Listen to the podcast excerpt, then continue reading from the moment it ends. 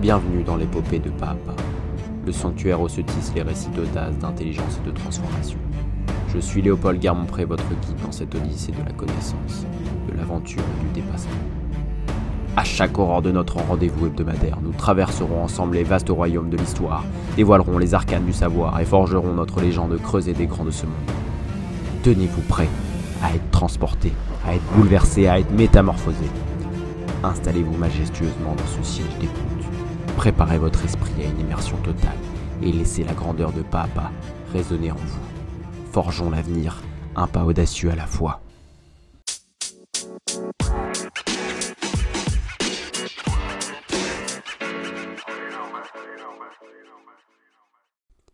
Bonjour à tous et bienvenue sur Pas, le podcast qui évolue en même temps que vous. Je vous souhaite la bienvenue. Je suppose que euh, vous avez découvert mon, podcast avec cet épisode, puisque c'est celui que je remettrai en, avant. Le premier est super, mais il est un peu moins qualitatif. Euh, alors, du coup, pour vous expliquer un peu le principe de mon podcast, c'est euh, un podcast qui me fait plaisir. Tout simplement. Si ça vous fait pas plaisir, bah écoutez, tant pis pour vous. Moi, il me fait marrer et en fait, tout, toutes les rubriques qu'il y aura dans ce podcast, c'est des choses que, qui, m'intéressent, qui me passionnent et donc je souhaite en parler, je souhaite m'instruire et en fait, c'est un peu un podcast pour moi et un podcast aussi pour vous car je souhaite transmettre ce que j'apprends. Voilà tout. Quand l'écouter, il faut l'écouter dans les transports, il faut l'écouter quand vous marchez, quand vous faites des balades, etc. Euh, parce que c'est un épisode qui prend un peu de temps à écouter. C'est pas une petite vidéo YouTube de 10 minutes. Il faut euh, euh, savoir rester concentré. Mais, euh, mais on peut faire certaines choses en même temps, il n'y a pas de problème. Pour ce qui est des rubriques, il y en a 6 ou 7. Bon, ça dépendra des fois en fonction de, de, mes motivations. la première partie, c'est flash d'inspiration. Donc là, je vous décris, je vous dé, décris pardon, euh, un personnage, une histoire. Et euh, ensuite, dans la deuxième partie euh, qui se nomme Pensée en biais, on en déduit une leçon clé, euh, souvent suite à une phrase. et donc, on, essaye d'en apprendre certaines choses. Pour ce qui est de la rubrique numéro 3, c'est cuisine un peu.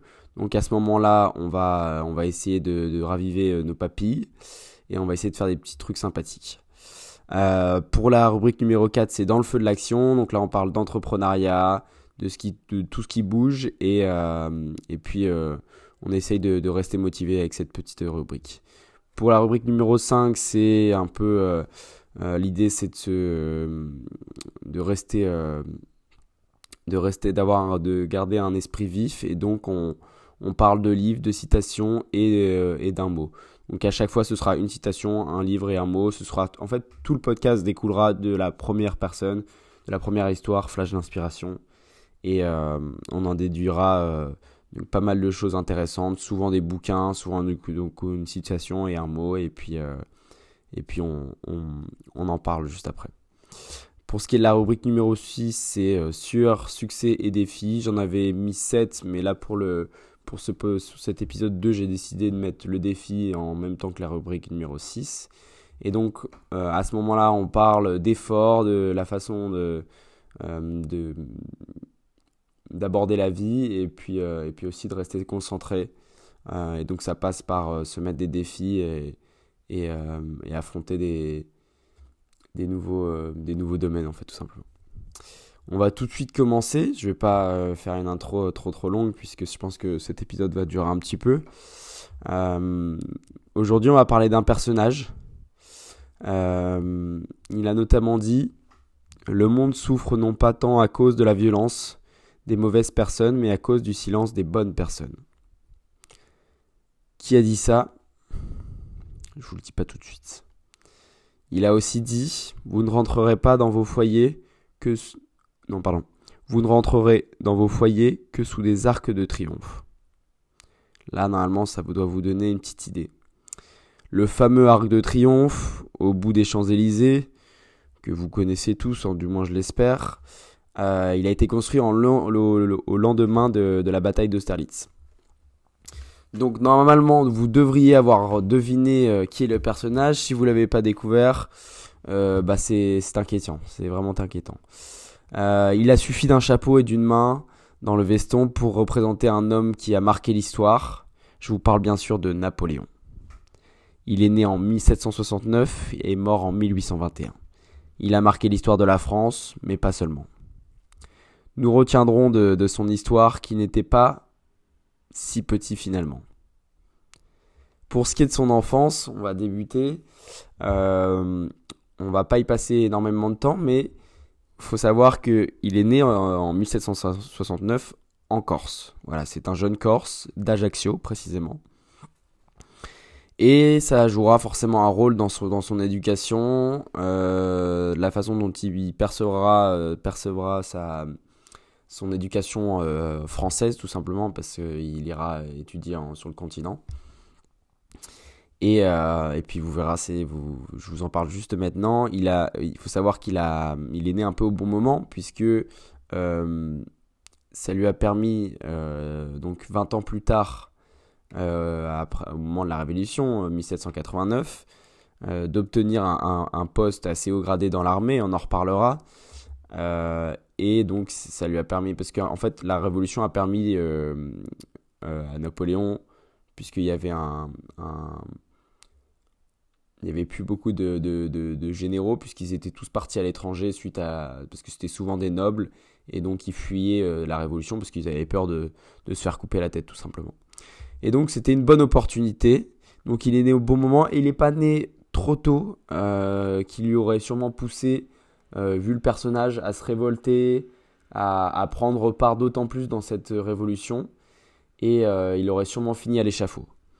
Voilà tout. Donc il est né au bon moment. Il a tenu euh, la plume avant l'épée puisqu'il a été, euh, inspiré par de nombreux euh, grands écrivains, Mirabeau si je me trompe pas et Rousseau.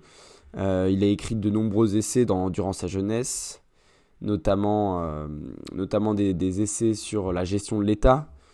Donc on, voit venir le personnage et quelle gestion de l'État Un pouvoir central et fort. Donc euh, l'empereur se dessine petit à petit. Pour ce qui est de la révolution, eh ben écoutez, lui ça lui a ça l'histoire de des privilèges et, euh, et, donc de la révolution, donc surtout menée par les par les euh, par les bourgeois, il faut savoir. lui, lui l'importait peu puisque déjà il était corse, donc les histoires du continent ce n'était pas trop pour lui. Et donc, il faut savoir qu'il a, été, euh, il a été dans les rues, mais non pas au nom euh, d'un certain camp euh, en France, mais pour tout simplement son île. Son île, elle était séparée en deux camps, les corsistes et les fidèles à la Corse révolutionnaire. Et, et donc, ça, les, tensions monteront très très vite. Et, il faut savoir que euh, en Corse, pour se faire un nom, euh, il faut savoir oser faire des coups bas. Il fera ses armes à ce moment-là. Il perdra son idéalisme euh, adolescent, forcément, puisqu'il vivra des moments pas faciles. Et ce sera un fiasco. Fiasco total, puisqu'il n'y arrivera pas et sa famille devra fuir tout simplement la Corse pour se retrouver sur le continent. En effet, euh, en 1793, euh, donc 4 ans après la Révolution, il faut savoir que la Révolution c'est en 1789, mais c'est euh, cette révolution elle a duré durant de nombreuses années tout simplement. Ça a été, il y a eu le directoire, etc. Et, et c'était des périodes assez difficiles. Et donc il y avait toujours des tensions, peu importe que ce soit en 1789 ou en 1793. Et donc la maison Bonaparte, euh, elle a subi euh, le courroux d'un des camps corses. Euh, et, donc elle a été envahie, détruite, et ils ont dû fuir. Donc il faut savoir qu'à ce moment-là, le père de Napoléon est déjà mort. je vous en parle juste après. Et donc ce sera Napoléon qui permettra à cette famille, à, sa famille tout simplement, de, quitter la, la, Corse. Et surtout, il est, euh, il prendra soin de sa famille euh, dès leur arrivée en France. Ce que nous retiendrons hein, de sa famille, euh, c'est que c'est un clan plus qu'une famille. 14 enfants, dont 8 survivants. C'était assez commun à l'époque, c'était normal, la mortalité infantile était assez élevée. Sa famille, une famille plutôt, plutôt, comment dire, elle était modeste, elle avait un, certain rang, une certaine un certain statut mais, euh, très modeste, puisque euh, par exemple dans leur, euh, chambre, dans leur, dans leur maison en Corse, ils avaient une pièce de, si je ne me trompe pas, une vingtaine de mètres de carré, 25 je crois, 25 mètres carrés, et ils dormaient à 9 dedans, donc les 8 enfants plus la nourrice. Donc pour vous dire, c'était pas, c'était pas la grande richesse non plus. si je me trompe pas, ses parents étaient juristes. je me souviens plus exactement quel poste, mais ils étaient en tout cas des hommes. en tout cas, son père était un homme de loi. Sa famille, pour ceux qui savent, excusez-moi, je l'ai fait un peu fort hier, elle, était, euh, elle a été problématique. Pour ceux qui ne savent pas, il a partagé l'Europe avec ses frères et, euh, et, ça a créé de nombreux conflits dont on parlera pas forcément aujourd'hui, sûrement dans le prochain épisode. Et, euh, et, donc sa famille, euh, elle a créé des, Ça a été problématique, mais ça a d'abord été une chance. Donc, comme je vous l'ai dit, c'était une famille modeste, mais ça a permis à Napoléon tout de même d'avoir une très bonne éducation. De la part de ses lectures que son grand-père lui transmettait, et puis aussi de la part de son père qui lui a permis d'étudier tout simplement à l'Académie militaire française sur le continent. Son frère, Joseph, euh, pilier de la famille puisque c'est son grand frère et euh, ils étaient très proches, en tout cas Joseph se sentait très proche de, euh, de, Napoléon. Et ce, Joseph, pourquoi il est important Puisque c'est essentiellement dû à son mariage. il s'est marié avec une certaine Julie, fille d'un armateur, grand armateur marseillais. Euh, commerçant et, euh, donc ça, lui a permis euh, d'élever tout simplement les, les conditions de, de, sa famille et de rendre de nombreux services à Napoléon notamment. À ce moment-là, par manque d'originalité, Napoléon, admiratif de son frère, il voudra épouser d'ailleurs la, sœur donc de, cette Julie, la fille de l'armateur. Je vous, en ai parlé, son, père a été mort, euh, je crois qu'il est mort à 35 ans ou un truc ou 39 ans.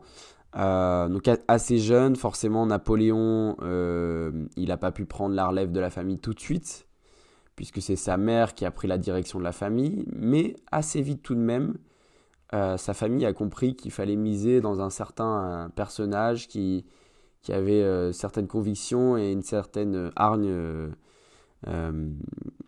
et, donc, ils, ne se sont pas trompés, hein, on, en est certain. Mais donc, il a, il a eu de nombreuses responsabilités et puis assez vite. Comme je vous en ai parlé, euh, ils, ont dû fuir, euh, ils, ont, ils ont dû fuir la Corse. Et donc, euh, et Napoléon prendra les rênes durant cet exil. Il les amène à Toulon et il subvient, il, il, leur permet donc de, de, de manger à leur faim et d'être logés. Euh, Toulon, on en reparlera, puisque c'est un des moments clés euh, de sa carrière euh, militaire, qui finira politique, bien sûr. Et pour ce qui est de la, Révolution, je vous en ai parlé, c'est une période compliquée. Mais c'est une période d'opportunité surtout. En tout cas pour cette famille. la sœur, sa, sa, sœur, permis, ça lui a permis d'avoir une superbe éducation euh, qui lui sera très utile euh, quand euh, Napoléon lui confiera la, Toscane. Lucien, son, frère aîné, si je ne me trompe pas, il, a, il, a été donc député et président de, l'Assemblée du Conseil des 500 et ça lui sera très bénéfique. On en reparlera juste après. Et donc, voilà, cette révolution, ça a été en quelque sorte euh, significatif d'opportunité pour cette famille. Je vous ai dit, ce sera Lucien, son frère, sera président et ce sera donc une aubaine parce que ça lui permettra de, lui sauver la vie tout simplement durant un certain coup d'État. Pour ce qui est de sa carrière militaire, l'objectif général, ça a commencé avec une bataille de boules de neige. Et oui, on parle, euh, on en parle. On raconte qu'il, dès, son plus, jeune âge, à l'école royale euh, militaire de, Brienne, il aurait été un excellent meneur durant la bataille de boules de neige. Écoutez, je pense qu'il n'y a pas, d'âge pour être un meneur, on, les remarque vite. Euh, Napoléon euh, en était un, visiblement, dès son enfance. Il se démarque, ça c'est sûr, de par sa culture littéraire, puisque c'est tout de même un milieu qui n'est pas forcément les plus intéressés par la littérature, et ça peut être un gros avantage de savoir euh, jouer sur les mots et, comprendre les, subtilités euh, de tout simplement la, langue française. Il a une passion, il a deux passions, les mathématiques et la balistique. Donc deux éléments qui lui seront très utiles euh, pour sa carrière militaire, puisque la balistique, pour, ceux qui ne savent pas, c'est l'étude des mouvements des projectiles. Donc en, temps de guerre, c'est plutôt utile. Surtout à cette époque.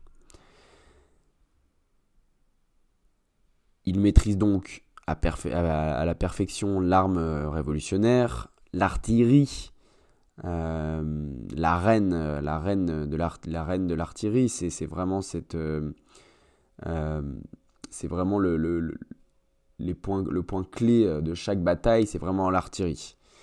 Et donc, euh, ça lui sera énormément bénéfique puisque c'est une époque de réarmement. réarmement. Euh, les, les, effectifs seront doublés et euh, la, portée, la portée sera quadruplée. Pour ce qui est la théorie du mouvement, Napoléon il, s'y intéressera, il étudiera cette théorie. Qu'est-ce que qu'en est-elle? C'est diriger une armée autonome euh, sur plusieurs flancs et euh, qui se regroupe donc sur un même point. Ça a pour but donc d'acculer, euh, ça, permet tout simplement de, de vaincre une, un ennemi plus nombreux et donc de les acculer et puis pour qu'ils pour qu'il capitulent à la fin, ils soient surpris, ils soient pris de revers, etc. Le siège de Toulon on en parle. Donc en 1793, je vous l'ai dit, quand ils ont dû fuir la Corse, ils se sont retrouvés à Toulon. La théorie, c'était bien beau, il a, eu la chance d'avoir une bonne éducation militaire, mais maintenant, euh, il faut faire ses preuves. Et donc à Toulon, on cherche un, chef d'artillerie, tout simplement. Et qui voilà Notre jeune officier Napoléon. Sa famille donc sera en exil, il aura besoin de, les nourrir, et donc quelle opportunité, quelle aubaine pour lui, euh, c'est magnifique. Le siège de Toulon, pour info, euh, c'est euh, un siège qui se pour reprendre la ville de Toulon aux Anglais. Et donc, pour euh, trouver la solution à, ce siège, il fallait donc un chef d'artillerie. De nombreux généraux y étaient. personne ne trouvait la solution. Napoléon, avec son œil avisé, ses connaissances en, guerre de mouvement et, donc en artillerie, lui permettra de trouver la solution directement en concentrant cette, artillerie euh, sur les points névralgiques. Et donc ce sera une rapide prise de, Toulon. Et ce sera un de ses premiers exploits hors euh, la bataille de boule de neige. Euh, pendant, la, pendant la nuit, il, se, il ira tout simplement prendre un certain fort dont je me souviens plus le nom et ce qui leur permettra de prendre facilement la ville. La ville. Pendant cette nuit-là, il sera blessé à la cuisse, il prend des risques. C'est un personnage qui n'hésite pas à, aller au front et on en reparlera dans, une, autre, dans, une autre partie. comme je vous l'ai dit tout à l'heure, la révolution, ça a été une aubaine pour cette famille. Mais donc Napoléon n'a pas été épargné puisque, euh, comme je vous l'ai dit, cette euh, révolution a permis euh, un certain appel d'air dû au fait des nombreuses guerres, du fait que les officiers royalistes sont partis à l'étranger pour trouver du soutien dans les autres, dans les royaumes voisins. Et en plus de ça, il a été le grand vainqueur du siège de Toulon ce qui lui a permis donc à 25 ans d'être général de brigade. Le plus jeune des généraux bien sûr, et, euh, donc c'est très, euh, très très précoce pour, euh, obtenir ce, poste à, cet âge-là. Pour ce qui est des campagnes, je vous ai dit, il a commencé à Toulon. Toulon, ça lui a permis de devenir général et il sera donc vite réquisitionné pour la campagne d'Italie. Euh, il dirigera notamment cette campagne d'Italie. Euh, elle sera fulgurante. Fulgurante face aux Piémontais et aux Autrichiens. Piémontais, c'est une région d'Italie, nord de l'Italie, qui, si je ne me trompe pas, était donc sous l'emprise des Anglais. Et donc c'est la région nord d'Italie qui est frontalière avec la France et la Suisse en même temps. Et pourquoi elle sera fulgurante? Puisqu'on parle euh, de vitesse et euh, d'efficacité, c'est dû à son génie militaire. Euh, on en parle souvent que Napoléon est un, est un grand, a été un grand général. Et, et donc à quoi c'est dû Tout simplement à ses études et, euh, comme je vous l'ai dit, euh, surtout l'étude des mouvements, puisqu'il il ira battre à chaque fois séparément avec une énorme mobilité. Ce sera un de ses choix aussi, puisque ce sera la fin de l'intendance, ce qui leur permettra de vivre sur le pays et de ne pas transporter toutes leurs affaires. Euh, et donc ils seront extrêmement mobiles et, et ils n'hésiteront pas à se séparer durant les batailles. Mais ce ne sera, sont pas uniquement ces hauts faits qui lui permettront euh, d'acquérir euh, euh, une réputation, mais c'est aussi le fait qu'il glorifie via la propagande, à travers des mots, puisque il créera de nombreux journaux et à travers les images, puisqu'il n'hésitera pas à se faire peindre durant ses campagnes on en reparlera. Tout, ça pour euh, fidéliser ses troupes, bien sûr, mobiliser, stimuler euh, l'opinion publique et aussi éviter euh, toute résistance envers, envers les populations conquises. ce sera un point très important de la façade de Napoléon qui lui jouera une mauvaise réputation, euh, une réputation de tortionnaire, mais on en reparlera. Donc, à travers ces campagnes, il y a un personnage qui ressort, un personnage récurrent. Euh, à travers les journaux, je vous ai dit, euh, il a créé ses propres journaux. Donc, tout simplement, leur nom était comme Journal de Bonaparte et des hommes vertueux. Euh, ça lui permettait d'avoir une propagande assez facile et puis il les écrivait lui-même. Donc c'était au moins il était sûr d'être euh, satisfait. Ensuite, après la campagne d'Italie, euh, il, il, aura une, une, nouvelle campagne, une nouvelle conquête, et c'est tout simplement la conquête de l'Égypte. Cette conquête, elle aura deux objectifs notamment éloigner Napoléon, puisque c'est un homme qui devient de plus en plus influent, et euh, couper la route des Indes euh, aux Anglais.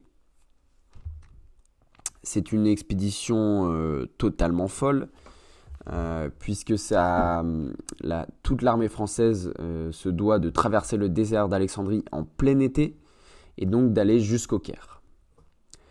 Forcément, ils arrivent au pied des pyramides épuisés, épuisés, totalement épuisés. Ça ne les empêchera pas de, gagner de nombreuses batailles. Et, euh, et ça n'empêchera pas Napoléon d'être intrépide. Je vous en ai parlé juste avant. Il avait une certaine réputation. Il était intrépide, mais aussi à l'écoute des populations. Les révoltes, il les réprimait avec sévérité, notamment la révolte du Caire qui a provoqué 6000 morts, 6000 victimes euh, dans le camp des, révolutionnaires. Et euh, il expliquait à l'époque, mais pas que en Égypte, qu'il vaut mieux. Il a fait la même chose en France, il hein, faut savoir. Lorsqu'il devait euh, réprimer certaines révoltes de royalistes, il n'hésitait pas à les exterminer. Euh, il expliquait donc à l'époque qu'il vaut mieux 100 aujourd'hui que 1000 demain. Ça, il l'a connu grâce à la Révolution française notamment. Et donc, il est en Égypte. Pourquoi il a eu cette réputation, notamment avec la révolte forcément du Caire, mais pas que, puisque quand il est allé à Jaffa, donc actuel euh, Tel Aviv, euh, il a donc fait 3000 prisonniers et sauf que ces prisonniers, il, y en avait beaucoup trop, il ne savait pas quoi en faire, il ne pouvait pas les transporter, les nourrir. Et il devait rentrer pour euh, l'Égypte. Euh, et il devra donc les exécuter. En tout cas, ce sera sa, décision.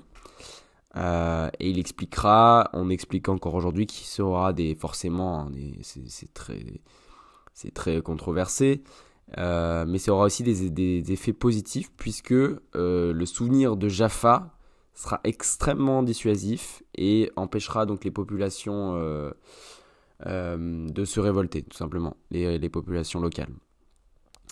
il fera de même avec ses propres soldats infectés par la peste et ses, soldats trop blessés, puisqu'il les, empoisonnera pour leur éviter une mort trop euh, trop soudaine ou trop douloureuse, hein, avec un, donc il les empoisonnera euh, pour tout simplement qu'ils puissent retourner, euh, retrouver, retourner à l'Égypte, en Égypte, sans qu'il y ait trop de pestiférés, en fait tout simplement de se, se c'est horrible de dire ça, se coltiner 3000 3000 prisonniers plus des, ses propres soldats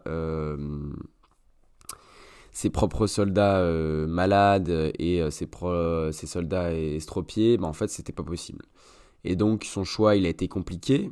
On en reparlera euh, tout au long du, podcast dans d'autres rubriques. Et,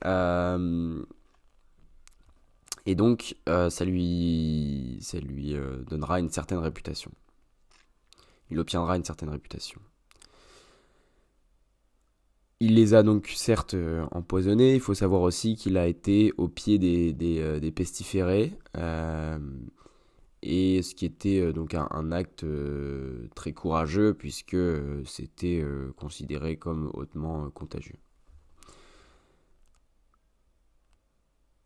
À ce moment-là, de retour en Égypte, des nouvelles de la France lui arrivent. Joséphine de, de Beauharnais, on en reparlera dans cette rubrique, euh, le trompe. Plus la guerre a repris, plus un coup d'État euh, ne saurait attendre. Et donc, la question se pose, faut-il en finir avec cette révolution? Il rentre en, à peu près deux mois, puisque c'était le temps de rentrer. Euh, la première chose qu'il souhaite faire, c'est le divorce. Donc il prépare tout, il euh, jette les affaires de, Joséphine dehors. Euh, et on va, on va passer tout simplement à une petite... on fait une petite éclipse au niveau de Joséphine, puisque on reviendra juste après sur ses conquêtes militaires. Il faut savoir que Joséphine, c'est son premier amour. Euh, il a découvert euh, tous les plaisirs de l'amour grâce à elle. Et euh, il était totalement fou d'elle. Donc on voit que c'est un mec qui est dans l'excès, on l'a remarqué. il a marqué son histoire mais il a aussi marqué euh, Joséphine. Et Joséphine l'a marqué, d'autant plus. Pourquoi euh, Pourquoi je vous dis ça? Parce que euh, elle a été très importante comme épouse, et pas que. Elle a été un peu son. son, son comment, comment je pourrais dire? Catalyseur son catalyseur ça lui, ça lui ça lui permettait de rester un peu près stable. Et, donc, euh, fou d'elle, le mariage arrive assez vite puisqu'il doit partir euh, en campagne d'Italie, donc euh, après Toulon, comme je vous l'ai dit. Donc là, je, fais un bond en arrière hein, pour info. Et donc, il se marie très vite avec elle. pour vous dire à quel point il était fou d'elle, un moment, c'est le début de leur relation, et il se retrouve chez elle euh, déjà installé avec ses affaires, sans sa permission, avec euh, en train de parler à ses enfants tout simplement. Euh, pour leur mariage, ils, effectueront un petit trucage au niveau de leur date de naissance, puisque Joséphine est plus âgée. elle a 3 ans de plus, si je ne me trompe pas. Et lui, il a des. Et du coup, il s'est augmenté de 18 mois sa date de naissance, et elle, elle s'est réduite de 2 ans, un truc comme ça. Sa famille, qu'est-ce qu'elle en pense? Qu'est-ce qu'elle en pense de Joséphine? Il faut savoir que Joséphine, elle n'a pas la, meilleure euh, des réputations. Donc sa famille, elle l'apprécie pas trop. La mère de Napoléon, Laetitia, a une ressemblance comme euh, deux gouttes d'eau avec Joséphine. Donc euh, le complexe d'Oedipe, je pense qu'il est bien présent. Et, donc elle n'est pas très appréciée parce que c'est comme une fausse Laetitia pour la famille. C'est, elle est vieille par rapport à Napoléon. Euh, elle est mondaine, frivole. Donc est-ce que c'est une bonne épouse? La famille en doute. Euh, sa réputation est déplorable. Euh, et par et donc par conclusion, enfin pour par effet, sa, sœur lui organisera tout simplement la sœur de, Napoléon lui organisera plein de rencontres pour qu'il trouve quelqu'un de mieux euh, avec de nombreuses femmes, nombreuses conquêtes. Il en aura, euh, si je ne me trompe pas, 52 dans son lit euh, en tout. donc c'est pas si mal. Pendant la guerre, il faut savoir qu'il sera donc toujours fou amoureux de sa femme. Euh, guerre et amour, lui, c'est un peu, euh, ça se confond. Hein. Il, apprécie les deux autant et il y pense, euh, il pense quand il est avec Joséphine, il pense à la guerre et quand il est à la guerre, il pense à Joséphine. il lui enverra des lettres, comme il lui dit des phrases dites comme écrites comme comment les autres font-ils pour vivre sans toi? Je m'embrasse, je t'embrasse bien au-dessous du sein, des seins, pardon. Des petites phrases comme ça sympathiques. Euh, pour ce qui est de la. Donc, euh, donc, je vous ai dit que la guerre et, l'amour se confondaient chez lui. Euh, il y a eu un moment, par exemple, il a retrouvé le temps d'un petit répit entre deux batailles. Il l'a retrouvé pendant deux jours. Et, et après cela, Joséphine expliquera que, à son ami que non, il ne l'aime pas, mais il la vénère. Il me vénère, donc elle aurait dit. et donc nous y voilà on, y revient. Euh, il rentre d'Égypte. Il rentre d'Égypte pour divorcer puisque Joséphine, je vous ai dit, elle est frivole. Elle n'a pas la meilleure des réputations. Elle a, un sacré euh, background, comme on dit. Euh, et donc, il revient pour divorcer.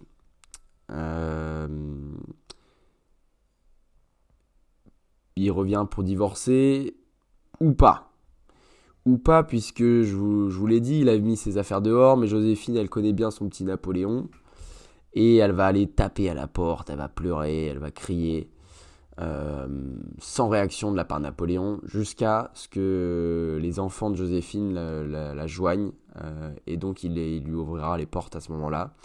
Et le lendemain, le lendemain son, je sais plus, son avocat, euh, je suppose, le retrouvera dans le lit de Joséphine et il lui posera la question, mais le divorce?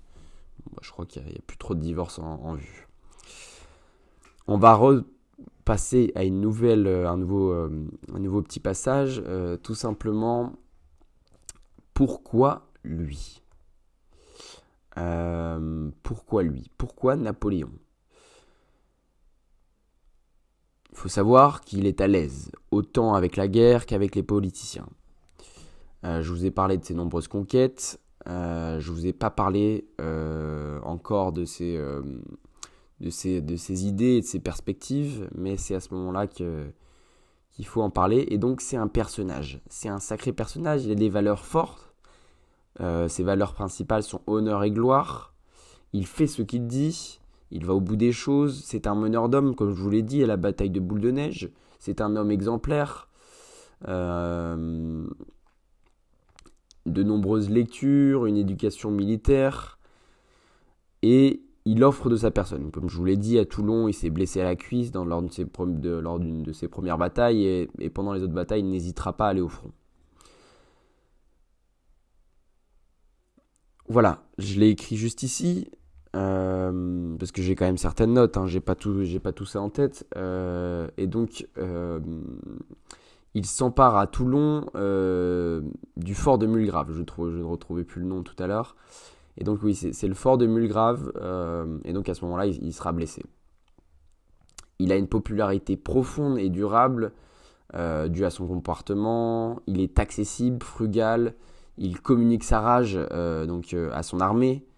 donc ça, c'est forcément, ça fonctionne toujours très bien. Euh, il est inflexible, impitoyable. On en a parlé avec les nombreuses révoltes qui lui permettent euh, tout simplement d'avoir un calme euh, lorsqu'il conquit un pays. et il est à la fois libérateur, hein, puisqu'il ne faut pas détromper, quand il mène des campagnes, c'est quand, il, mène la campagne en Italie, il libère Milan tout simplement de la joue de l'empire britannique. Et donc il, est arrivé, il arrive comme un comme un sauveur tout simplement. Il est accueilli comme un sauveur. C'est oui, c'est ça, c'est un, sauveur libérateur. Il a un plan en tête. Tous ses exploits, ils sont dus euh, à sa carrière et, euh, tout simplement à son génie, mais aussi parce qu'il a un plan. C'est pas pas tout d'avoir euh, d'avoir les neurones, il faut savoir avoir une perspective de l'avenir et des idées bien bien fondé. Il a un plan en, tête, il souhaite, euh, et puis il, il, applique, comme je vous l'ai dit, il, il, fait ce qu'il dit. Euh, il, ne souhaite pas que batailler euh, et recevoir les honneurs. Il aura notamment des confrontations avec, avec les députés de, de, de l'Assemblée des 500.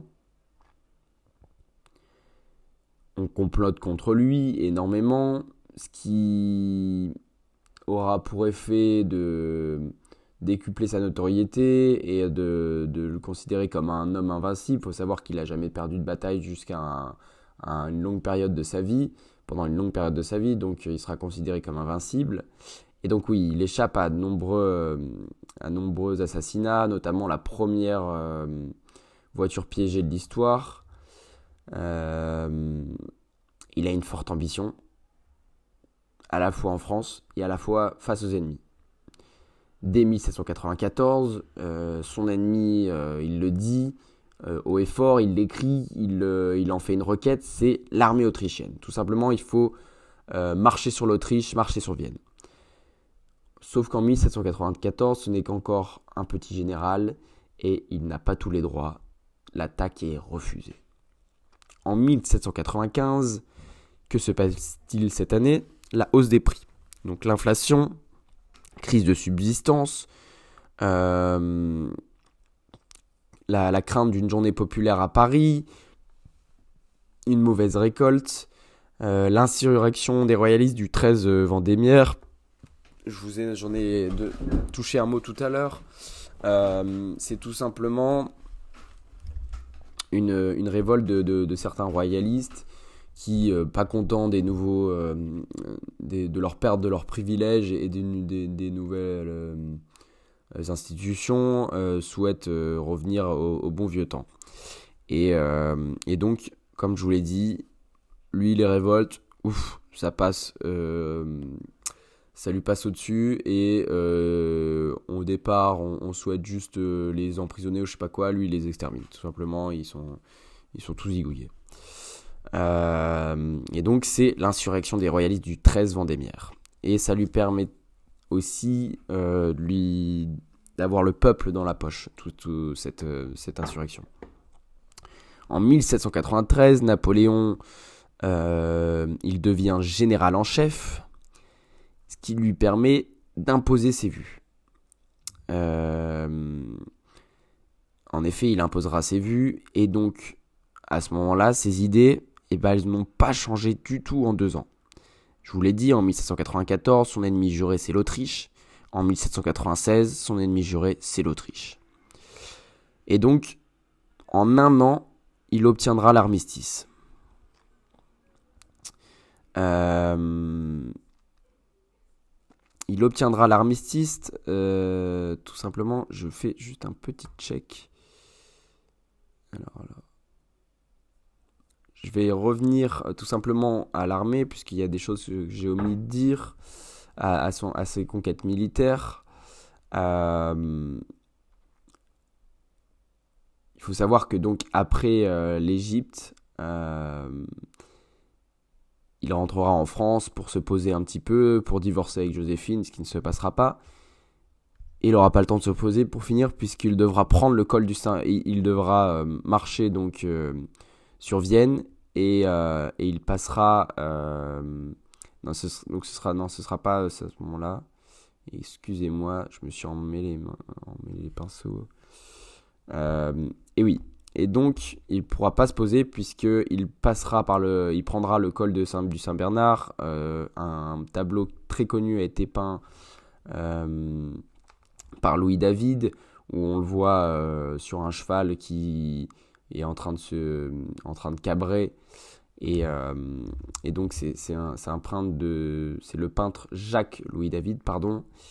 Et euh, on le voit euh, franchissant le col du Saint Bernard, le général qui incarne l'histoire en marche, tout simplement. et donc pour prendre ce col, tout simplement, ça n'a jamais été fait. Et pourquoi il le fait? Puisque c'est inattendu. on on, on l'attend pas arriver sur ces flancs-là et euh, il transforme donc euh, toute l'armée en alpiniste, tout simplement. Pour ce qui est de la réalité, elle est différente du tableau puisqu'il traversera tout simplement le col du Saint-Bernard avec une mule. Euh, non pas un beau cheval blanc, mais avec une petite mule, donc, le, donc un, mix entre un cheval et un âne, quoi, donc pas très glorieux. Euh, le 2 juin 1800, euh, il gagnera euh, face à, la, bataille de Marengo. Et la France de, Napoléon est maintenant européenne. Donc voilà pour ses exploits militaires. On va en revenir à pourquoi Napoléon, pourquoi Napoléon est-il devenu Napoléon Bonaparte, empereur des Français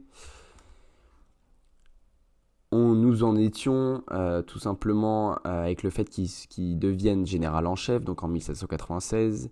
Il peut donc imposer ses vues et en un an, il marchera sur Vienne. Euh, en 1787, un an après, enfin du moins le temps qu'il rentre, il retourne triomphalement. il deviendra membre de l'Institut national de France, et hum, l'Institut national de France, euh, de, avec des sessions de sciences et de mécanique, de, physique mécanique. Pour lui, c'est sympa, mais euh, ça lui va pas trop. Et donc, euh, on lui propose une conquête, la conquête de l'Égypte. Je vous en ai parlé tout à l'heure.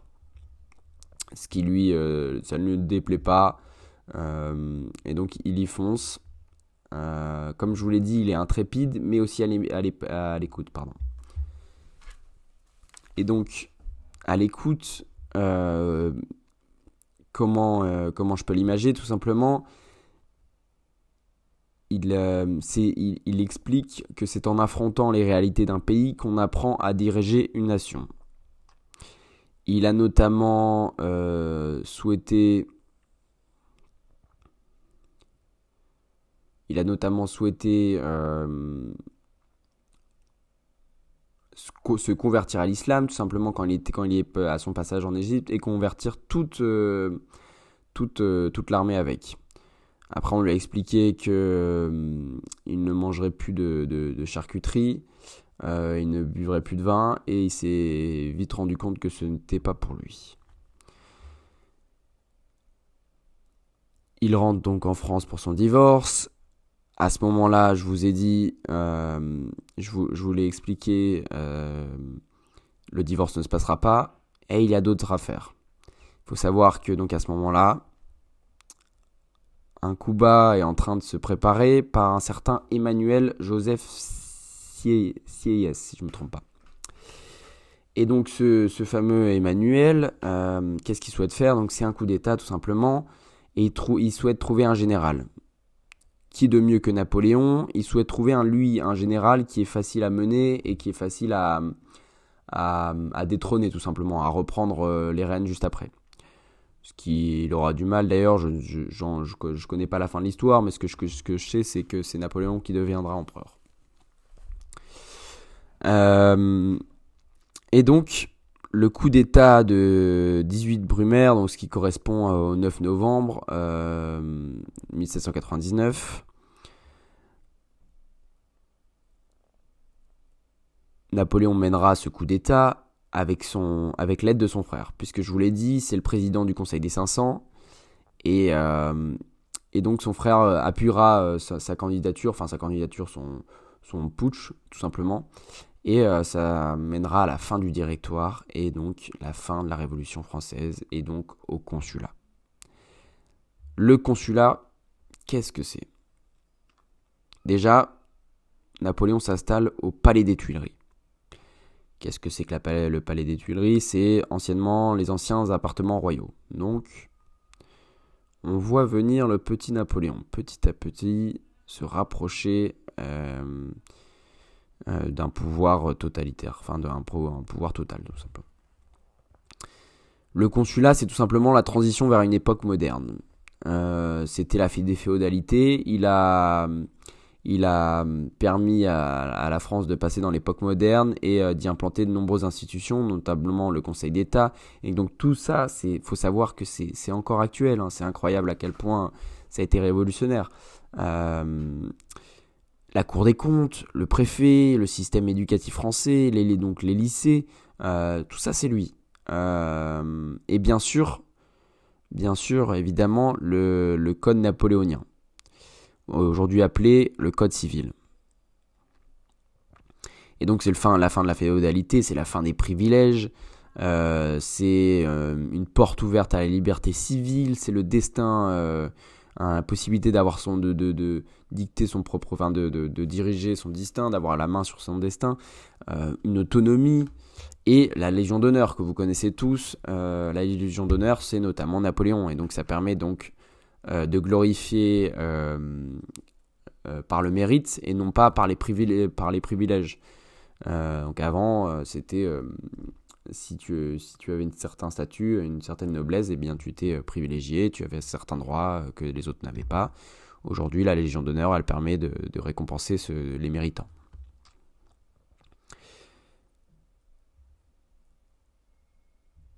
Il faut savoir que donc Napoléon est de plus en plus influent. Euh, L'Angleterre, les Britanniques, c'est roast beef ils, ont, euh, ils, ont, ils voient d'un mauvais œil euh, ce, fameux Napoléon. Euh, et, et donc ils, mènent de nombreux attentats. Il n'y a pas que, il a pas que, il a pas que les Britanniques, hein, les royalistes aussi, ils sont, sont dans le coup. Et ces attentats, ils rassurent dans l'idée que le consulat c'est bien, mais il va pas, il va pas tenir longtemps. Il va pas tenir longtemps puisque euh, un empire héréditaire est bien plus alléchant. En effet, une, monarchie euh, impériale, ça permet donc de rassurer les voisins puisque euh, la révolution les effraie, ils ont peur que la même chose se passe dans leur pays. Et donc ça rassure aussi Napoléon d'avoir un certain, un certain futur pour son fils, etc. Euh, on va revenir euh, un petit instant à Elisabeth, euh, à Joséphine, pardon, Joséphine de Beauharnais. elle n'apprécie, elle, pas du tout l'Empire. Pourquoi? En tout cas, l'idée de l'Empire, rien que ça, c'est, ça, le, ça la débecte tout simplement parce qu'en fait, elle lui permet, Joséphine ne permet pas à Napoléon d'obtenir un enfant. Euh, et donc elle a peur d'être répugnée tout simplement. Une femme qui ne peut pas enfanter, euh, avec un empire héréditaire, à l'époque, c'est considéré comme inutile, hein, on va pas se mentir. Et en plus de ça, elle avait réussi à convaincre Napoléon qu'il était stérile, alors qu'en fait c'était euh, plutôt euh, du côté de... En fait elle avait deux enfants et donc elle avait réussi à facilement convaincre Napoléon que c'était lui le stérile. Et donc il y, a, il y a cru pendant un moment, sauf que lui, enfin il y a cru, euh, il s'est s'est pas dit que le problème ça venait de Joséphine, et lui il a vu ça comme un défi d'ailleurs, il voulait être un homme complet, et c'est pour ça qu'il a eu notamment 52 conquêtes. Euh, et elle lui fera croire donc qu'il est stérile, euh, notamment par le fait euh, qu'il euh, une petite bite. En tout cas, c'est ce qui est. L'autopsie a révélé qu'il avait, il avait une petite bite, tout simplement. Est-ce que c'est du contenu explicite? Je sais pas. Je sais pas comment Spotify considérera mon, mon contenu. et donc c'est un défi pour lui, je vous l'ai dit. 52 maîtresses et une lui en donne un, lui donne un enfant, un fils en tout cas, une certaine Éléonore. Et, il faut, ça lui permettra tout simplement de, prouver sa, puissance totale jusqu'au bout. Jusqu'au bout, le mec, est, il, a, il a un fils, c'est bon, là, c'est le, le Graal. Euh, et donc le, 18 mai 1804, euh, revenons à cet empire, euh, un décret introduit l'empire. Le 18 mai 1804, un décret introduit l'empire. L'article numéro 2 de ce décret signifie que Napoléon est empereur des Français. L'article numéro 3 signifie que cet empire impérial, euh, oui, est héréditaire. Et, euh, donc le, 2 décembre 1804, il sera couronné, dans la cathédrale de Notre-Dame de Paris avec l'impératrice Joséphine. Et il faut savoir que lors de son couronnement, il se mettra tout simplement la couronne de Charlemagne, une réplique bien sûr, euh, tout seul sur la tête. Ce n'était pas trop les usages. Et donc la France de Napoléon est maintenant européenne. Depuis euh, ce couronnement, les victoires s'enchaînent, victoire sur victoire, la grande armée se forme, euh, donc une grande armée qui a pour but d'écraser les Britanniques, qui sont pas faciles à avoir puisqu'il y a la mer, c'est une île, euh, la Grande-Bretagne, ils sont, ils sont complexes à, aller chercher. Et donc la grande armée, donc c'est des centaines de milliers d'hommes, c'est un projet fou. Euh, on lui propose plein de possibilités, notamment un, un, tunnel souterrain sous la Manche, mais qu'est-ce que c'est que cette affaire? Des montgolfières pas mal de projets fous donc, mais lui, tout ce qu'il souhaite, et il reste réaliste, c'est euh, de frapper vite et fort. L'objectif, c'est d'être maître de la Manche pendant 24 heures. Et d'être maître, dans la Manche de, d'être maître euh, de la Manche pendant 24 heures, ce n'est pas du tout une, affaire si simple que ça. Et ça ne se passera pas comme prévu. Mais Aujourd'hui, on n'en parlera pas beaucoup plus. Sûrement lors d'un premier, d'un prochain épisode, on parlera de ses défaites, de sa mort forcément. Mais aujourd'hui, c'en est assez. Euh, je ne sais pas combien de temps, ça fait combien de temps que je, parle. Mais je pense que ça fait un petit moment. 52 minutes. Ah oui, en effet. Je, je savais pas que c'était aussi long. Bah écoutez, on va passer à la rubrique numéro 2. Vous inquiétez pas, c'est la rubrique la plus longue, la numéro 1. Euh, et donc là, on va en déduire quelques idées intéressantes. On va essayer d'appliquer ça à nos vies. On va essayer d'apprendre des autres. Euh, je sais plus c'est quoi la, citation, mais je crois que c'est une histoire comme. Euh, les, c'est un truc du genre, je vous la fais simple, c'est très mal, c'est très mal dit, mais les, les, quand apprendre de ses erreurs, c'est être futé, mais euh, être un génie, euh, c'est d'apprendre des erreurs des autres. Je vais tout simplement vous lire un petit texte qui m'a marqué cette semaine. Alors attendez, j'y suis.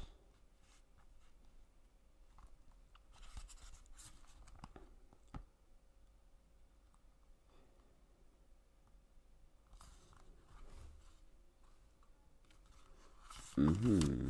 Je ne trouve plus. Mais écoutez, c'est pas très grave, hein, sinon.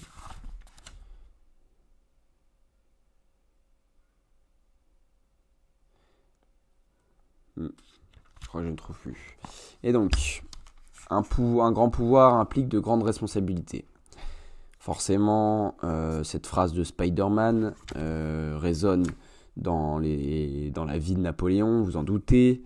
Rien n'est plus difficile et donc plus précieux que de pouvoir décider. Ça, ce n'est pas Spider-Man, mais c'est bien Napoléon. On va voir, euh, cette, histoire sous trois angles. Tout simplement, euh, les sacrifices de Napoléon, euh, en quoi ces sacrifices peuvent être actuels et en quoi ça peut être applicable à nos vies. Ça, me... Alors attendez. Ouais, bah écoutez, je, ne retrouve plus le texte, je suis déçu puisque c'était assez pertinent. Et donc, l'équilibre entre pouvoir et éthique.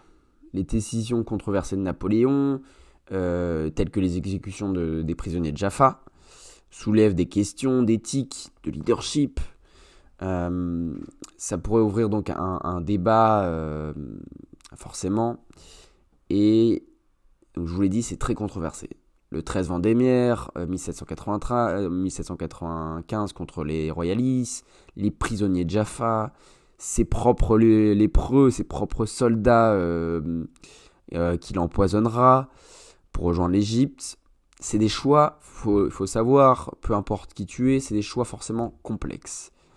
nous aujourd'hui on se demande si je vais manger des, des, des miel pops ou, euh, ou, des trésors, lui c'était euh, c'était une autre, une autre époque. Des autres, des autres décisions, si je peux dire. Euh, donc choix carnélien, endosser le rôle d'une certaine réputation, avoir du sang sur les mains. Mais combien, il y a un point qui est important, mais c'est combien en a-t-il sauvé grâce à cela? Et, en fait, cette question, elle est, elle est assez complexe parce qu'on ne peut pas facilement y répondre. Euh, ce qui est sûr, c'est qu'il en a sauvé. Quel est le ratio? Quel est le. Euh, à quel point Napoléon était insensible à ça, on ne le sait pas. Mais, euh, mais des phrases comme il, il, vaut mieux en tuer 100 aujourd'hui pour en sauver 1000 demain, c'est assez, assez parlant. Donc il faut être sévère avec les royalistes aujourd'hui pour pas donc pour que demain la paix règne tout simplement en France. Euh, il faut être infléchissable avec les prisonniers pour empêcher de nombreuses révoltes et donc euh, de nombreux, de nombreux morts à la suite. Euh, il empoisonnera forcément ses, soldats pour en sauver mille autres. la rationalité déplaît, mais parfois elle est, elle permet d'éviter de, certains, certains désastres tout simplement. Et elle est primordiale dans, dans certains cas, et, euh, et donc, euh, le monde est fait d'injustice et euh, il, faut, il faut savoir agir en conséquence et il faut pas voir le monde avec des yeux, des yeux d'enfant.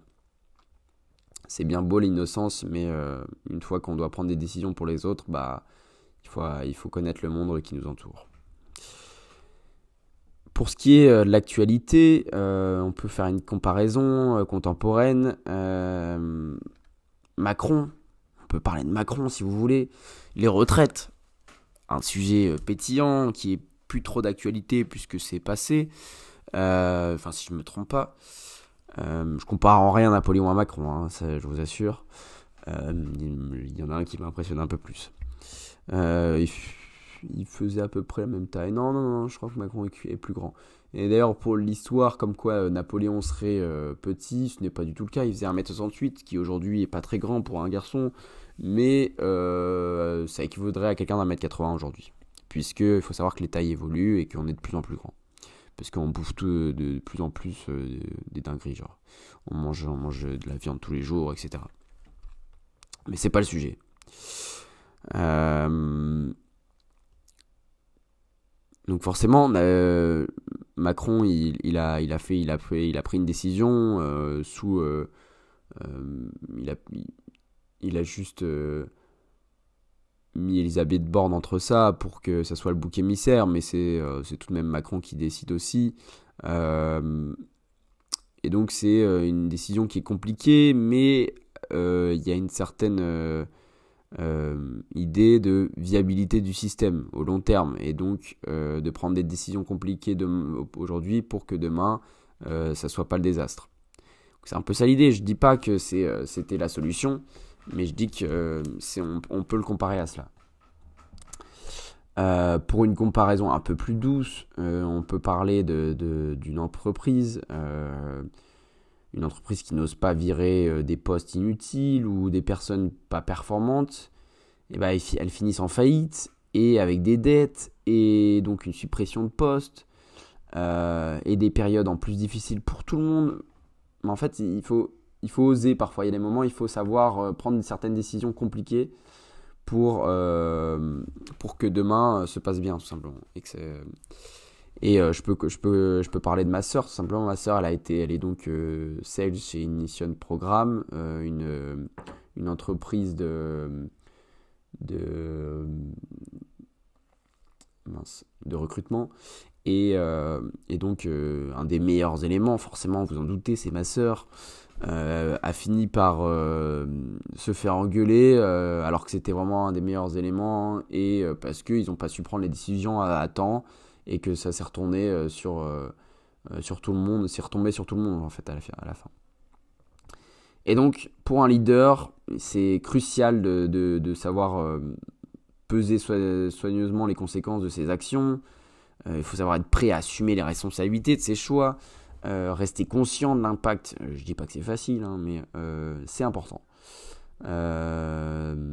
conscient de l'impact que peuvent avoir sur le bien-être général, tout simplement, le moral de son entourage. Et comment cette histoire, ça peut être applicable euh, à notre petite vie de miel pops et de trésors Prendre des décisions. Tous les jours, on en prend.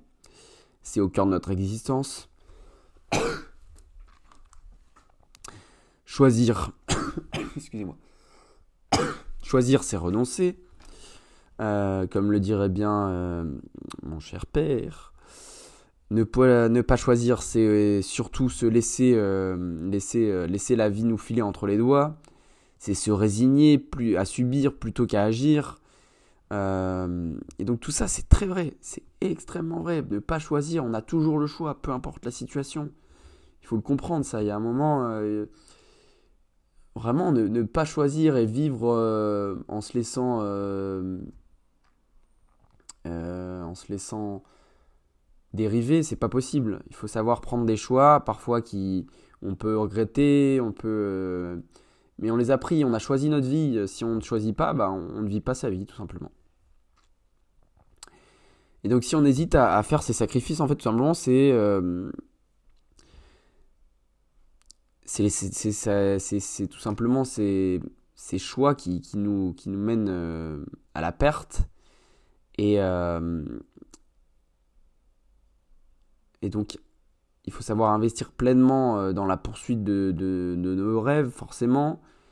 Et, euh, et si on ne les investit pas, si on ne fait pas ces sacrifices, bah c'est le rêve tout simplement qui deviendra le sacrifice. C'est une phrase bateau, mais c'est vrai. Et euh, je suppose que vous avez des aspirations, vous avez des, envies. votre confort vous permet de ne pas prendre de décision et de rester dans le mou mais un jour ou l'autre, vous le regretterez. Et euh, je préfère agir et regretter que ne pas agir et regretter, je vous avoue. Euh, ça, c'est, la différence entre regret et. Euh, bah, je sais plus. Je sais plus c'est quoi l'autre mot. Malheureux. Et donc, on abandonne ce qui aurait pu être pour ce qui est, en fait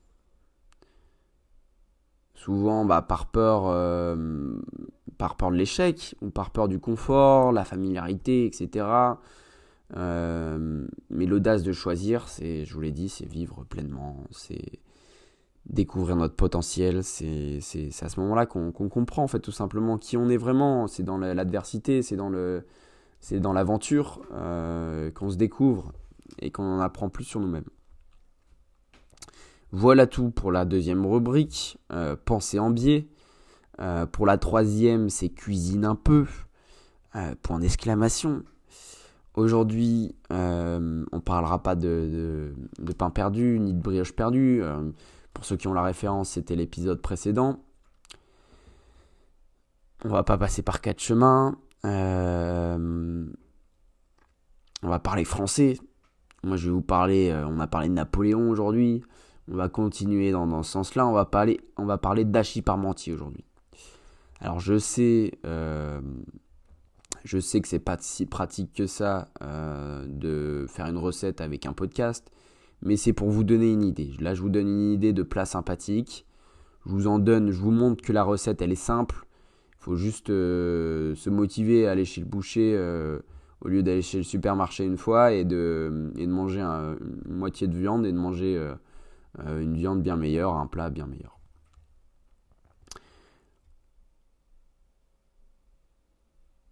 Ce qu'il nous faut, c'est des patates. Voilà, un kilo de patates, on les épluche, on les met à l'eau, Ensuite, on s'attaque aux légumes. Euh, un oignon, deux carottes, deux poireaux, euh, deux, gousses d'ail, euh, qu'on émince très finement.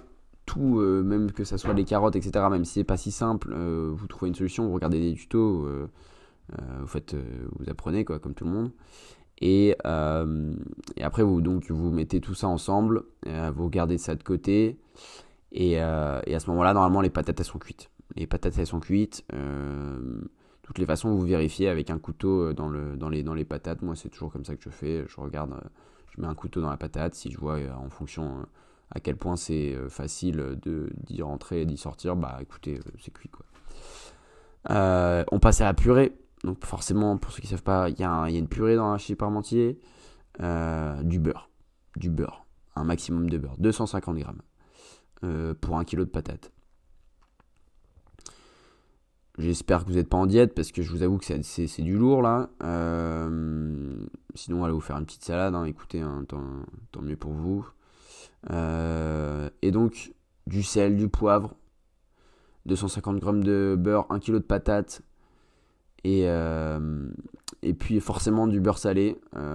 c'est bien meilleur. Et si donc c'est du beurre salé, vous n'avez pas besoin de sel. Euh, le poivre, bah écoutez, euh, c'est primordial. Ceux qui, ont, qui n'aiment pas le poivre, bah, grandissez un petit peu. Euh, pour la viande, il faut la saisir un maximum. Il faut, il faut la mettre petit à petit parce qu'il faut savoir que quand vous mettez un kilo de viande dans la poêle, même si elle est très chaude, elle va finir par refroidir et donc la, viande ne sera pas saisie et elle ne laissera pas assez de sucre. Les sucres sont très importants. Qu'est-ce que sont les sucres? C'est euh, les petites euh, comment la petite partie grillée qui reste au fond de la casserole et qu'on réutilisera forcément parce que ça donne une certaine saveur à la euh, à la viande et aux légumes etc à la préparation et donc la viande est saisie vous la faites bien cuire bien émincer je ne sais pas si ça se dit pour la viande et les légumes on, les, on met un petit filet d'huile d'olive euh, dans, la même casserole où on a enlevé la, on a enlevé la viande entre temps et on fait revenir euh, et euh, on, gratte bien sûr les sucres pour que la préparation prenne un maximum de saveur. Et pour être sûr de tout récupérer un petit verre de vin blanc un grand verre de vin blanc pour déglacer si vous avez euh, et si vous savez pas ce que ça veut dire, bon, en fait, vous pouvez chercher tout simplement sur internet. Hein. Je vais pas commencer à tout expliquer. Le bouillon, euh, un, bouillon de cube, si, si vous avez, euh, si vous n'avez pas de bouillon, moi j'avais pas de bouillon, je suis pas un cuistot, enfin je, je cuisine pas tous les jours, donc j'ai pas ça sous la main.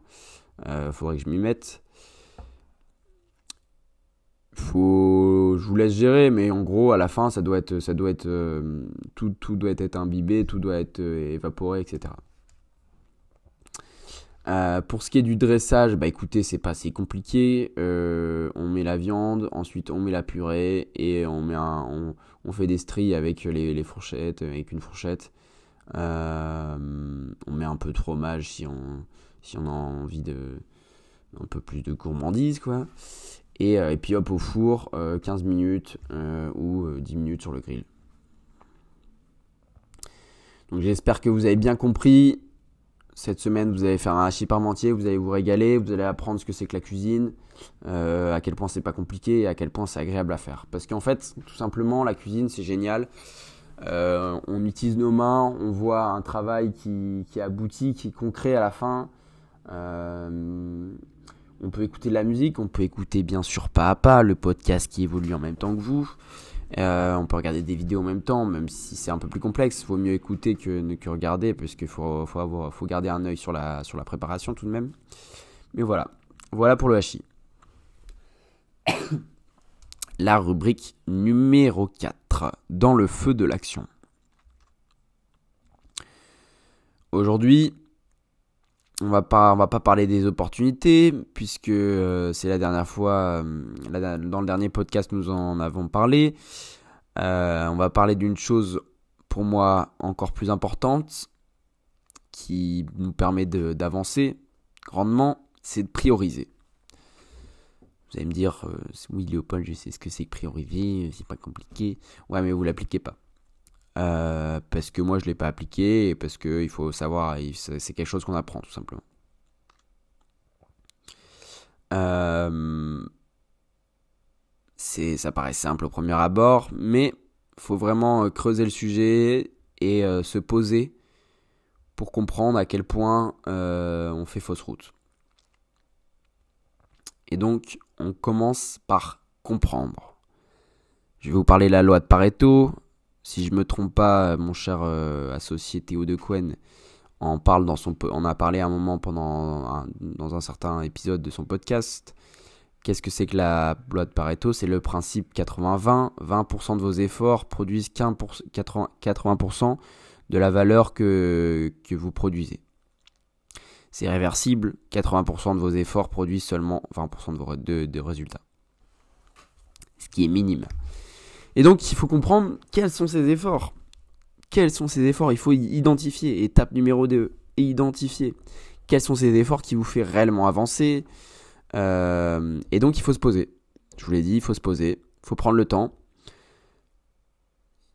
Il faut pas vous poser une heure. 5 minutes suffit. 10 minutes s'il le faut, mais il faut se poser. C'est pas, c'est pas, si c'est pas la mer à boire faut prendre le temps de bien comprendre euh, sans se voiler la face, parce qu'en fait, il y a des euh, actions qui vont vous paraître un peu plus agréables, euh, qui, qui restent donc vous restez donc encore une fois dans votre confort, c'est la simplicité. Et, mais ces actions-là, vous le, savez, vous le savez très bien, ça vous fait pas avancer. Il y a certaines actions qui nécessitent un certain temps d'adaptation et donc qui, au bout d'un certain moment, émettent des efforts, mais faut pas se leurrer. Il euh, y a des actions qui servent à rien, euh, la plupart d'entre elles. Et donc, il faut inverser la tendance. Il est temps maintenant que la loi de Pareto fasse ses preuves, vous inversiez le processus, et, euh, donc, et, que, et donc de faire avancer les choses, tout simplement. Que ces 20% d'efforts prennent 60 points, 60 points de pourcentage, atteignent les 80%, et, euh, et donc vous deviniez euh, à, la suite beaucoup plus productif et, euh, fier de vous surtout. C'est ça qui est important.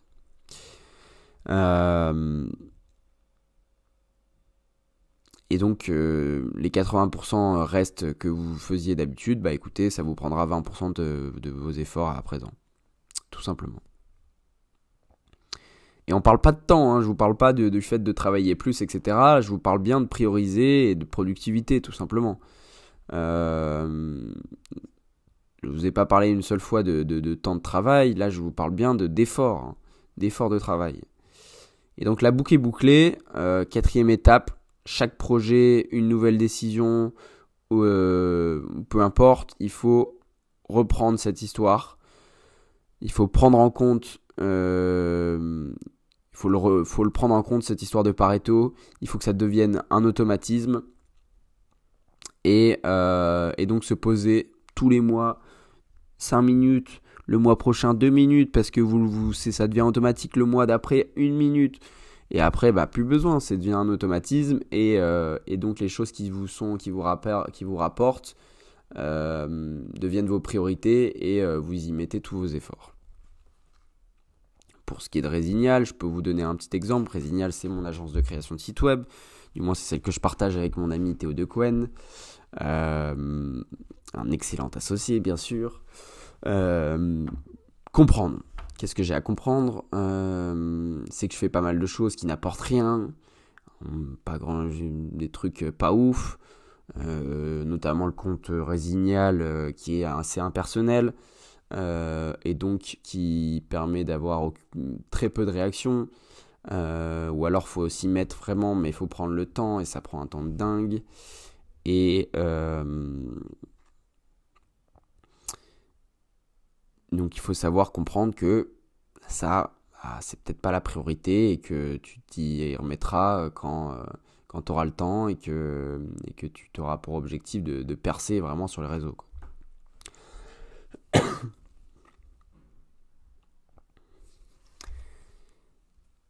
Identifier, deuxième étape, quels sont les efforts euh, qui me font réellement avancer La prospection, mettre en avant mon projet, donc la communication, parler euh, aux bonnes personnes, donc les contacts, euh, et, forcément les, les, relations clients. Très important. Et donc, qu'est-ce qui est inutile ou du moins qui n'est pas qui n'est pas utile à un certain moment, c'est par exemple le processus client. Tu vois, vous voyez, avec Resignal, on a travaillé euh, longuement sur ce fameux processus euh, sans, sans mettre la main à la pâte, euh, la main à la pâte, pardon, tout simplement. Et, et donc c'est malheureux puisque on a oublié l'objectif principal qui est de faire de chiffres. Excusez-moi. On pensait que euh, en ayant euh, quelque chose de, de, de, prêt, de parfait, qu'à chaque fois il fallait atteindre la perfection, que tout se passe bien, tout soit fluide, mais il faut d'abord avoir des clients en fait. Et donc voilà. La prospection, mettre en avant, euh, parler aux bonnes personnes, alors que de l'autre côté, processus client, avenir de Resignal, penser à dans un an, euh, c'est important, mais il faut faut pas se leurrer. Euh, ça sert à rien de, de prévoir un, un, freelance euh, quand tu n'as aucun client, un freelance qui a pour but de, de, de gérer les relations clients ou j'en sais rien, peu importe. Voilà, voilà, un, voilà peu l'application à Resignal. Et donc la boucle est bouclée. Chaque mois, euh, de, des, on, on, regarde euh, pour ce qui est des objectifs de Resignal. On, se dit, bah écoutez, ça, ça a été fait. Euh, comment j'ai avancé? Est-ce que ça, ça m'a apporté des résultats? Qu'est-ce qu'il faudrait que je change? Sur quel point je devrais concentrer mes efforts, tout simplement. Si vous voulez un livre euh, à conseiller, c'est Passer à l'essentiel de Jay euh, Papasan, Papazan, je sais pas comment on dit. Euh, je l'ai pas lu, mais, euh, mais on me l'a conseillé, donc si, si je l'ai noté, c'est que ça doit être très intéressant. Je le lirai sûrement pour un, un prochain podcast. Pour ce qui est de la rubrique numéro 5, le choc des idées. Un livre, une citation, un mot. Pour ce qui est du livre, je vais vous parler de L'homme qui voulait être heureux de Laurent Gournel. Euh, tout, à l'heure, je voulais vous retrouver un passage euh, pour euh, la rubrique Pensée en biais. Je ne l'ai pas retrouvé, mais je vais vous pouvoir en lire un autre tout à l'heure. Donc ce livre, premièrement, c'est vraiment un de mes bouquins préférés. Ma soeur me l'a offert à Noël. Je l'ai lu, ça se lit vraiment en une journée si vous le souhaitez. Euh, moi, je m'arrêtais parce que j'avais envie que j'avais pas envie de j'avais envie de faire le durer, euh, durer le moment hein, pendant au moins une petite semaine. Et, et donc c'est, il est génial. C'est un mélange entre un roman et du développement personnel. Je vais pas vous raconter toute l'histoire, mais c'est un homme, un voyage, une rencontre, un nouvel, un nouvel homme. ce livre, je recommanderais sûrement toute ma vie, il est trop court, on a envie que ça continue. Euh, il raconte à quel point nos croyances façonnent notre réalité et à quel point il est important de se rendre compte euh, de se rendre compte qu'on a euh, énormément de croyances limitantes et surtout qu'elles sont malléables. Ces croyances, elles sont là, elles, nous entourent, elles, elles dictent nos réactions, notre vie pourquoi je réagis d'une certaine façon en société, parce que je pense que les autres pensent ceci, euh, tout simplement. Et donc, ce livre, il explique euh, extrêmement bien, et il explique extrêmement bien à quel point euh, on est bloqué donc à travers ses croyances, et à quel point on, peut, on peut devenir heureux, quoi. tout simplement, on a le droit, on a le droit de l'être, alors pourquoi pas? Pour ce qui est de la citation, Écoutez, je vais vous lire un petit passage. Euh, page 138 du livre. Oui, c'est l'une des clés du bonheur. Vous savez, l'être humain se complaît dans le laisser-aller, mais s'épanouit dans l'exigence de soi. C'est vraiment en étant concentré sur ce que l'on fait pour réussir.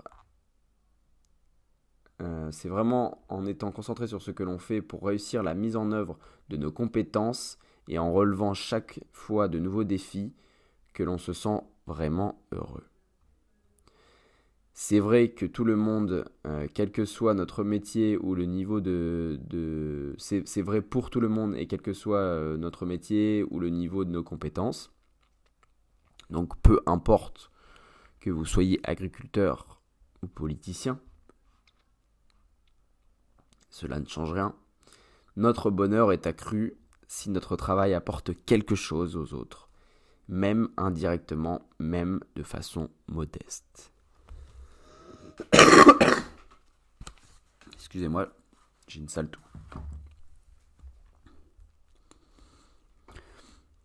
L'être humain se satisfait dans le plaisir, éphémère, dans le laisser-aller, dans l'accessible.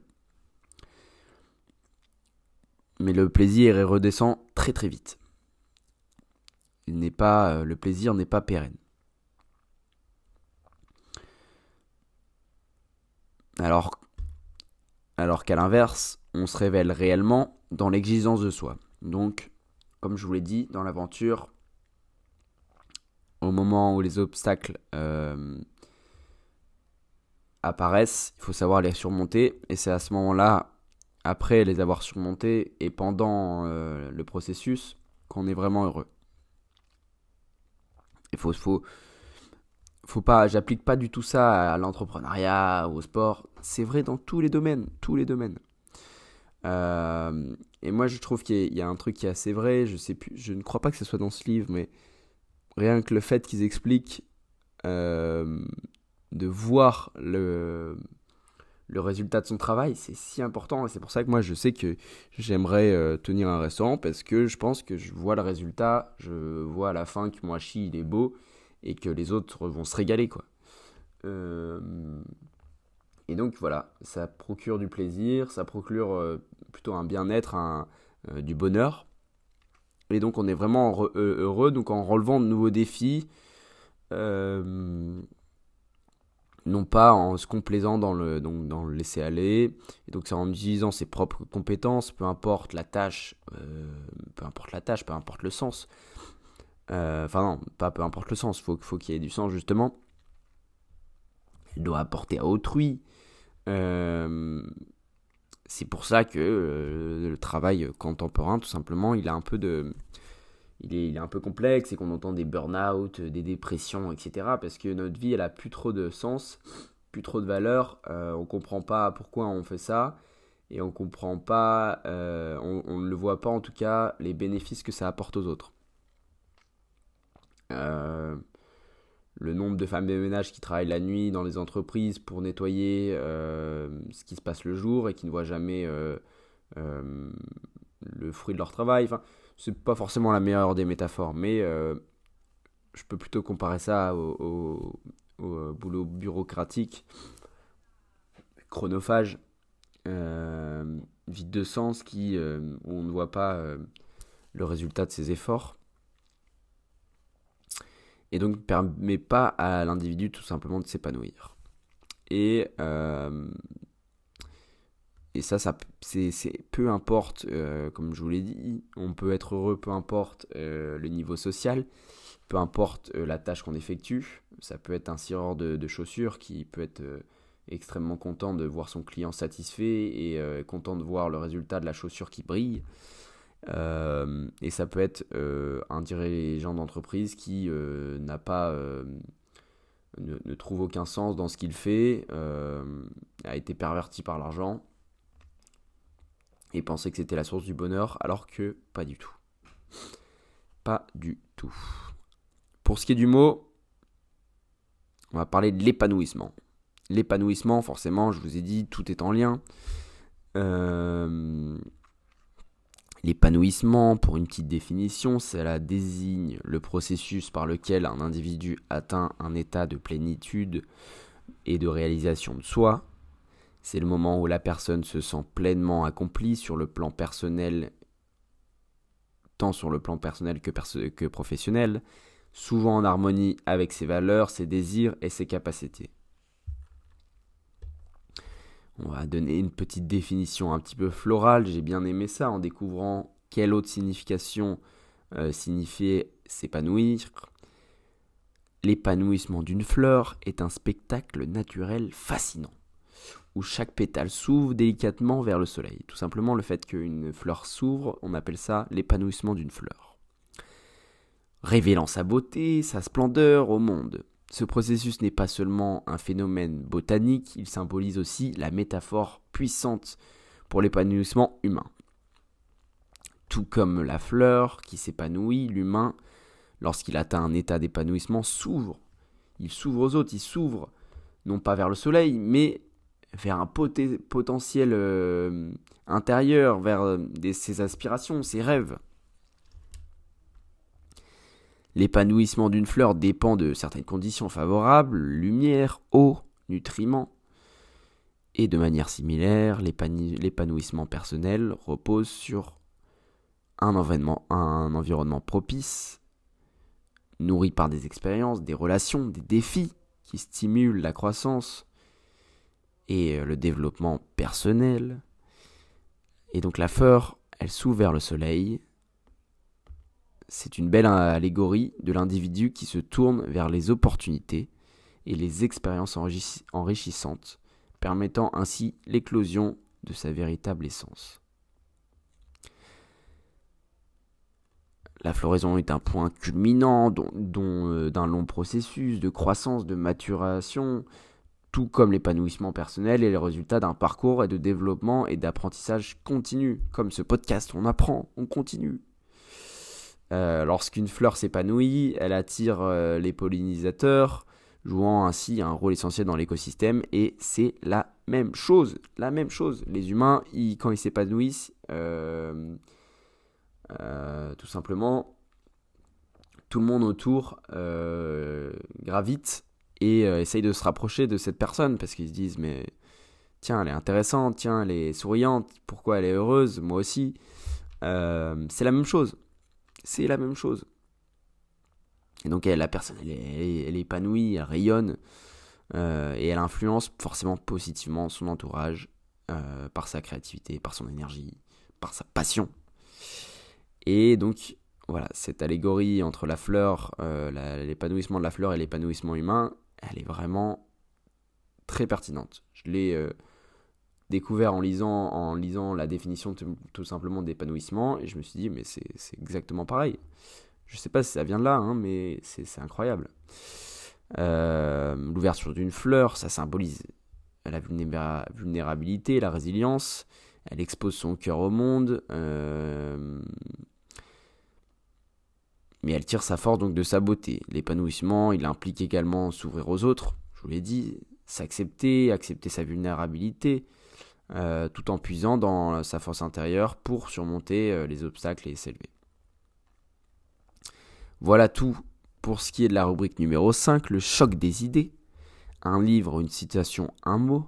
Je vous rappelle L'homme qui voulait être heureux de Laurent Gournel, livre incroyable. Et si vous lisez, lisez-le avec des surligneurs, surlignez, appliquez ce qui est dit à votre vie.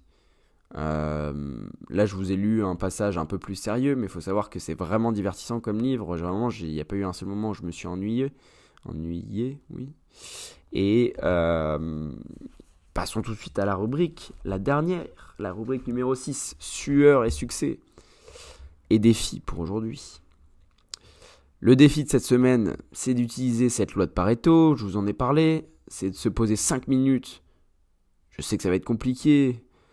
5 euh, minutes pour faire quelque chose de différent d'habitude. Oh euh, bon bref, je sais que je sais qu'il y en a qui vont pas le faire euh, parce qu'ils se pensent être épargnés ils pensent qu'ils n'ont pas besoin de prioriser, ils, ont l'impression, ils sont satisfaits de leurs leur résultats. Et moi, je, vous avoue que cette loi, euh, je la connaissais, je l'avais pas euh, tant impliqué que ça, un petit peu inconsciemment, euh, le fait de l'avoir écouté, mais je me suis encore posé et j'ai écrit. Et dans un mois, j'ai mis un réveil, j'ai mis un rappel, pardon. Et dans un mois, je, referai, je ferai un point et je verrai à quel point j'ai avancé, à quel point c'était pertinent, à quel point il faut changer de méthode ou pas. Et donc je sais que ça va être compliqué pour vous. Euh, les autres y penseront qu'ils ne seront pas concernés. Euh, parce qu'ils. Point faible trop fort. Non, en vrai, pas du tout. Vous prenez 5 minutes. Très très longue. Très très longue 5 minutes vous vous posez, vous regardez euh, ce, que vous voulez, euh, ce que vous voulez faire, vous identifiez euh, ce qui vous permet d'avancer réellement, vous décidez, et peu importe le projet, hein, que ce soit entrepreneurial, personnel, sportif, c'est englobe tellement de choses et, et c'est tellement important et donc, euh, ce qui vous fait euh, avancer, maintenant, ça va vous prendre, euh, vous allez y consacrer 80-90% de vos efforts. Et vous allez peut-être passer 5% à faire ce qui vous rapporte peu et qui sont un petit peu utiles, légèrement. Et après, vous réduisez tout simplement, vous augmentez votre temps de travail si vous le souhaitez, ou vous le réduisez en fonction de, des effets. Et, donc, succès, défi, ça c'est on est, on est, on est posé. Euh, c'est bon pour cette semaine. Euh, il manque la sueur maintenant, puisque la rubrique numéro 6, je vous le rappelle, c'est sueur, succès et défi. On va reprendre le défi de la semaine dernière, puisque je n'ai le, le premier épisode, je ne l'ai pas, euh, je pas mis en avant. Le dernier défi, c'était de marcher 10 000 pas par jour. Bon, déjà, vous, avez un nombre quotidien de, pas. J'espère qu'il n'est pas trop bas. 10 000 pas. Avec 10 000 pas, on reste en forme. Et surtout, ça nous pousse à aller se balader avec pas forcément une raison en particulier, sans écouter de la musique, sans avoir son téléphone dans la main, en l'ayant dans la poche, en mode avion, et de laisser euh, voguer nos idées, nos, pensées, et de se retrouver un petit peu. Euh, je sais que c'est effrayant parfois euh, de se retrouver, de, enfin, c'est inconscient, mais on a peur de, se poser puisque on doit affronter nos, nos, nos peurs et, ce qu'on évite en fait à longueur de journée en, en, en voyant du monde, en regardant une série, en regardant son téléphone, en regardant les réseaux, etc.